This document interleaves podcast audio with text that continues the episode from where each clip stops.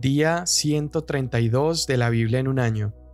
Hoy continuamos con Nehemías capítulos 4 al 6 y el Salmo 126. Nehemías 4. Cuando Zambalat se enteró de que estábamos reedificando la muralla, se enfureció y se enojó mucho, y burlándose de los judíos, habló en presencia de sus hermanos y de los ricos de Samaria, y dijo, ¿Qué hacen estos débiles judíos? La restaurarán para sí mismo, podrán ofrecer sacrificios, terminarán en un día, harán revivir las piedras de los escombros polvorientos, aún las quemadas.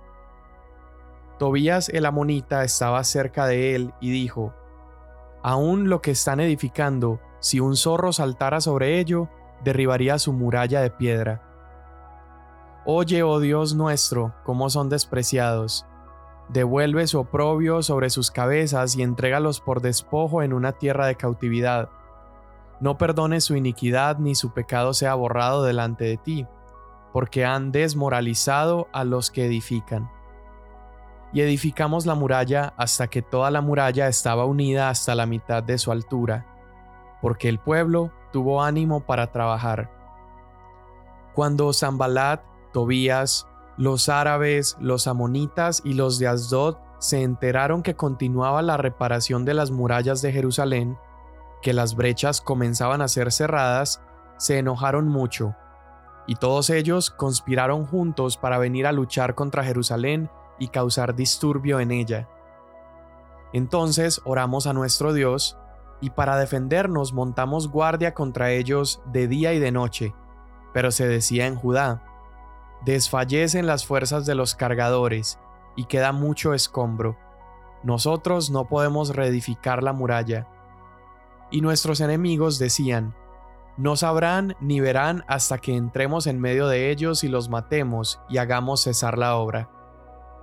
Así que cuando los judíos que habitaban cerca de ellos vinieron y nos dijeron diez veces, subirán contra nosotros de todo lugar a donde ustedes se vuelvan. Entonces aposté hombres en las partes más bajas del lugar, detrás de la muralla y en los sitios descubiertos. Aposté al pueblo por familias con sus espadas, sus lanzas y sus arcos. Cuando vi su temor, me levanté y dije a los nobles, a los oficiales y al resto del pueblo, no les tengan miedo, acuérdense del Señor que es grande y temible, y luchen por sus hermanos, sus hijos, sus hijas, sus mujeres y sus casas. Sucedió que nuestros enemigos se enteraron que conocíamos sus propósitos y que Dios había desbaratado sus planes. Entonces todos nosotros volvimos a la muralla, cada uno a su trabajo. Desde aquel día la mitad de mis hombres trabajaban en la obra, mientras que la otra mitad portaba las lanzas, los escudos, los arcos y las corazas, y los capitanes estaban detrás de toda la casa de Judá. Los que reedificaban la muralla y los que llevaban las cargas llevaban la carga en una mano trabajando en la obra y en la otra empuñaban un arma.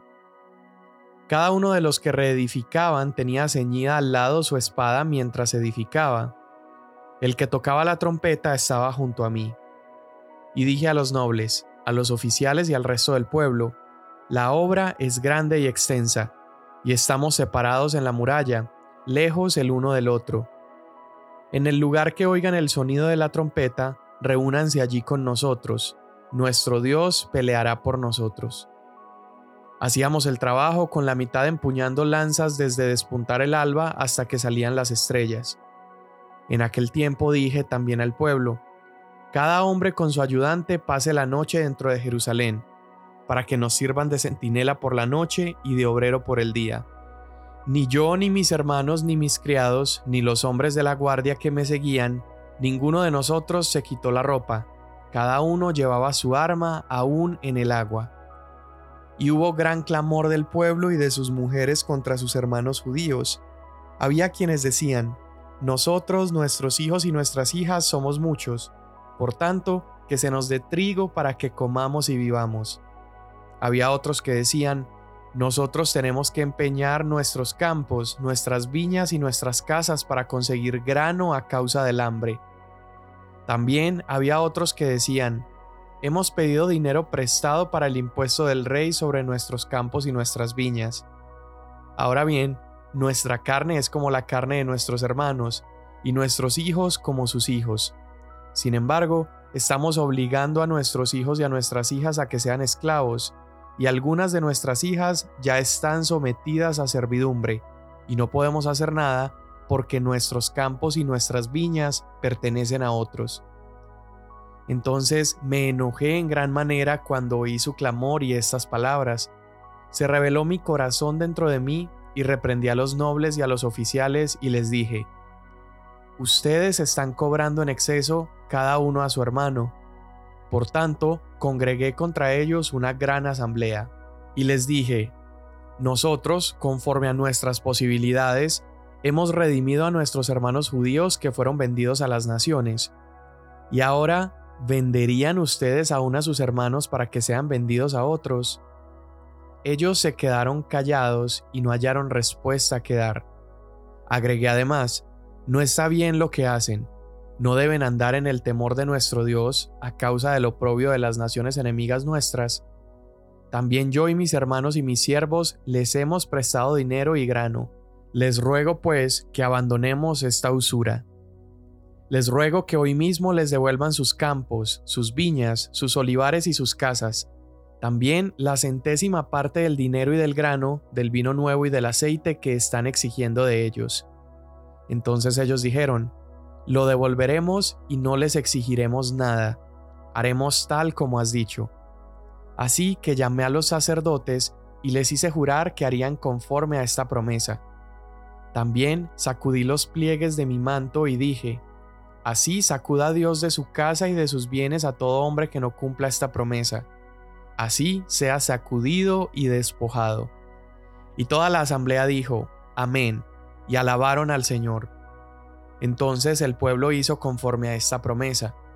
Además, desde el día en que el rey me mandó que fuera gobernador en la tierra de Judá, desde el año 20 hasta el año 32 del rey Artajerjes, 12 años, ni yo ni mis hermanos hemos comido del pan del gobernador. Pero los gobernadores anteriores que me precedieron grababan al pueblo y tomaban de ellos 456 gramos de plata, además del pan y del vino. También sus sirvientes oprimían al pueblo, pero yo no hice así, a causa del temor de Dios. También yo me dediqué a la obra en esa muralla, y no compramos ningún terreno, y todos mis siervos estaban reunidos allí para la obra. Había a mi mesa 150 judíos y oficiales, sin contar los que vinieron a nosotros de las naciones que nos rodeaban, lo que se preparaba para cada día era un buey y seis ovejas escogidas. También eran preparadas aves para mí. Cada diez días se proveía en abundancia toda clase de vino, y con todo esto no reclamé el pan del gobernador, porque la servidumbre era pesada sobre este pueblo. Acuérdate de mí, Dios mío, para bien, conforme a todo lo que he hecho por este pueblo. Cuando se les informó a Zambalat, a Tobías, a Gesem el árabe y a los demás enemigos nuestros que yo había reedificado la muralla y que no quedaba ninguna brecha en ella, aunque en aquel tiempo yo no había asentado todavía las hojas en las puertas, Zambalat y Gesem enviaron a decirme, Ven, reunámonos en Kefirim, en el llano de Ono. Pero ellos tramaban hacerme daño, y les envié mensajeros diciéndoles, Yo estoy haciendo una gran obra y no puedo descender porque ha de detenerse la obra mientras la dejo y desciendo a ustedes? Cuatro veces me enviaron mensajes en la misma forma y en cada ocasión yo les respondí de la misma manera. Entonces Zambalat por quinta vez me envió su siervo en la misma forma con una carta abierta en su mano. En ella estaba escrito, Se ha oído entre las naciones y Gazmu dice, que tú y los judíos están tramando rebelarse. Por eso reedificas la muralla y según estos informes, tú vas a ser su rey. También has puesto profetas para anunciar en Jerusalén en cuanto a ti. Un rey está en Judá. Y ahora llegarán a oídos del rey estos informes. Ahora pues, ven, consultemos juntos. Entonces le envié un mensaje diciéndole, No han sucedido estas cosas que tú dices, sino que las estás inventando en tu corazón. porque todos ellos querían atemorizarnos pensando, ellos se desanimarán con la obra y no será hecha. Pero ahora, oh Dios, fortalece mis manos. Cuando yo entré en casa de Semaías, hijo de Delaía, hijo de Mejetabel, que estaba encerrado allí, él dijo, Reunámonos en la casa de Dios, dentro del templo, y cerremos las puertas del templo, porque vienen a matarte. Vienen de noche a matarte. Pero yo dije, ¿huir un hombre como yo? ¿Y acaso uno como yo entraría al templo para salvar su vida? No entraré. Entonces me di cuenta de que ciertamente Dios no lo había enviado, sino que había dicho su profecía contra mí porque Tobías y Zambalat le habían pagado. Le pagaron por esta razón, para que yo me atemorizara y obrara de esa manera y pecara, y así ellos tuvieran un mal informe de mí y pudieran reprocharme. Acuérdate, Dios mío, de Tobías y de Zambalat, conforme a estas obras suyas, también de la profetisa Noadías y de los demás profetas que estaban atemorizándome. La muralla fue terminada el 25 del mes Elul, en 52 días. Cuando se enteraron todos nuestros enemigos y lo vieron todas las naciones que estaban alrededor nuestro, decayó su ánimo porque reconocieron que esta obra había sido hecha con la ayuda de nuestro Dios. También en aquellos días se enviaban muchas cartas de los nobles de Judá a Tobías, y de Tobías venían cartas a ellos, porque muchos en Judá estaban unidos a él bajo juramento, porque él era yerno de Secanías, hijo de Ara, y su hijo Johanán se había casado con la hija de Mesulam, hijo de Berequías. Además, hablaban de sus buenas obras en mi presencia, y a él le informaban de mis palabras. Y Tobías me enviaba cartas para atemorizarme.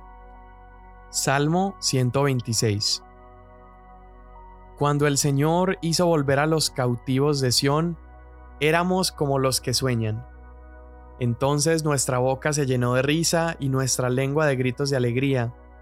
Entonces dijeron entre las naciones, grandes cosas ha hecho el Señor con ellos Grandes cosas ha hecho el Señor con nosotros. Estamos alegres. Haz volver, Señor, a nuestros cautivos, como las corrientes en el sur. Los que siembran con lágrimas segarán con gritos de júbilo. El que con lágrimas anda, llevando la semilla de la siembra, en verdad volverá con gritos de alegría, trayendo sus gavillas. Amén. Me gusta cuando nos tocan salmos como estos que coinciden más o menos con la historia que estamos leyendo en otro libro. El Salmo 126 es un canto de gratitud por el regreso de la cautividad de Babilonia a Jerusalén. Entonces, mira cómo se van escribiendo estos salmos que el pueblo va usando como elementos de adoración, usando lo que va pasando a través de la historia del pueblo. El Salmo 126 habla de esa alegría que tendría Israel al regresar de la cautividad. Ahora volviendo con Nehemías, vemos cómo se levantaron algunos enemigos en contra de Nehemías y de la reconstrucción que le estaba haciendo.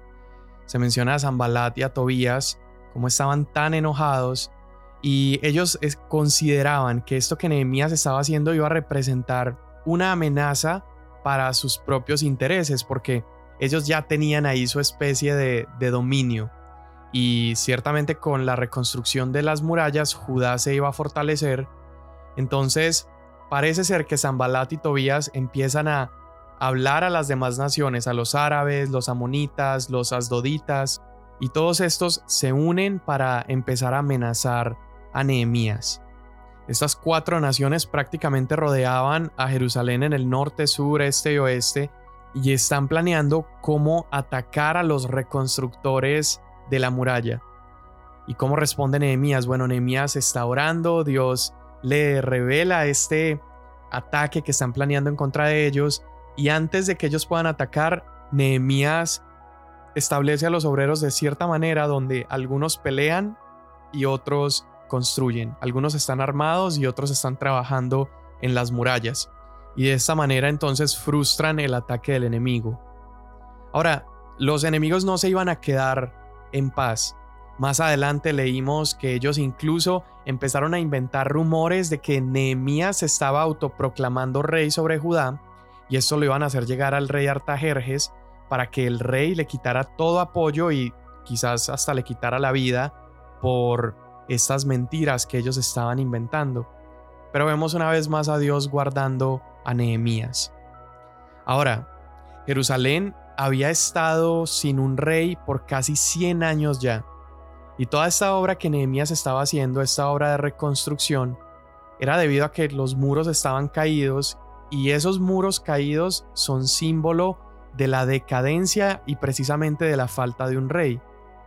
Y ya Nehemías está reconstruyendo estos muros, pero también Nehemías necesita reconstruir la moral y el liderazgo del pueblo. El problema no es solamente las murallas, hay un montón de, injusticia económica, hay un montón de falta de equidad, hay incluso algunos judíos que han tenido que entregar a sus hijos y sus tierras como prenda para poder pagar impuestos y entonces los pobres se han hecho más pobres y los ricos cada vez más ricos. Ahora recordamos cuando leímos en la ley de Moisés que Dios les había prohibido prestar con intereses y también era pecado esclavizar a otro judío. Eso representaba rompimiento de la ley. Entonces Nehemías se para delante del pueblo y les habla acerca de estas injusticias y impresionantemente los líderes se arrepienten. Esos líderes que han estado ganando a costa de los pobres se arrepienten. Nehemías es nombrado como gobernador sobre Judá y empieza a actuar como ese líder que la nación necesitaba. Un líder que atendía la necesidad de las murallas, pero aún más importante que eso, atendía la necesidad espiritual del pueblo. Sorprendentemente las puertas y el muro son reconstruidos en 52 días. En 52 días termina toda la obra. Si recuerdas al inicio del libro, Nehemías había ayunado cuatro meses solamente para emprender la obra. Y terminar la muralla le tomó 52 días. Entonces pongamos sobre una balanza cuatro meses de ayuno para 52 días de trabajo. Quizás sin esos cuatro meses de ayuno, el trabajo en las murallas habría tomado muchísimo más que 52 días. Con la reconstrucción de las murallas, era como preparar el ambiente, dejar el ambiente listo para que un rey verdadero regresara a reinar en Jerusalén. Pero la verdad es que Nehemías no era ese rey en Jerusalén, no era el rey de Israel, era solamente un gobernador. Y de hecho, en la historia de Israel, Jerusalén no vuelve a tener un rey hasta la venida de Jesús. Nehemías no era ese rey definitivo, solamente preparó el camino para el rey verdadero que vendría en Cristo Jesús. Así como Nehemías, Jesús vino y reprendió a los opresores, sirviendo a los pobres y proveyendo para ellos. Es más, al inicio de su ministerio, en Lucas capítulo 4, Jesús se para en la sinagoga y lee Isaías 61, donde declara que el Espíritu de Dios estaba sobre él para anunciar buenas nuevas a los pobres, para sanar corazones heridos, proclamar liberación a los cautivos y prisioneros y para anunciar el año del favor de Dios. Y en ese momento, después de leer estas palabras, él declaró que él era el cumplimiento de esta promesa. El año del favor del Señor era el año donde las deudas de los pobres eran perdonadas, donde aquello que se te había quitado por tu pobreza era regresado y Jesús estaba anunciando que esto tendría el cumplimiento en él. Jesús también provee justicia y no lo hizo al resguardarse dentro de los muros cuando sus enemigos lo buscaron, como Nehemías, sino al ir afuera de estos muros y entregarse en manos de sus enemigos para morir. Los enemigos de Nehemías lo llamaron rey, esperando que este título lo llevara a la muerte, a Jesús sus enemigos, burlándose de él, lo llamaron Rey de los Judíos. Pero este título sí le quedaría bien y es más, no solo sería el Rey de los Judíos, sino el Rey de todas las naciones. Jesús fue el Rey definitivo, que hace justicia, nos salva de nuestros enemigos y nos reconstruye una morada celestial. Señor, hoy estamos agradecidos por un día más, Señor, estamos agradecidos por todo lo que tú has provisto para nosotros, Señor. Gracias porque haces justicia en nuestras vidas, Señor. Gracias porque nos salvas de nuestros enemigos, lo has hecho de nuestro enemigo más grande, nuestro mayor opresor, que era la muerte y el pecado. ¿Cuánto más no nos librarás de todo aquello que día tras día se levanta para atemorizarnos o hacernos caer? Gracias porque has reconstruido, Señor, una morada celestial para nosotros, porque has preparado un lugar, Señor, para que podamos habitar juntamente contigo. Hoy te damos gracias en el nombre de Jesús. Amén. Mañana nos vemos.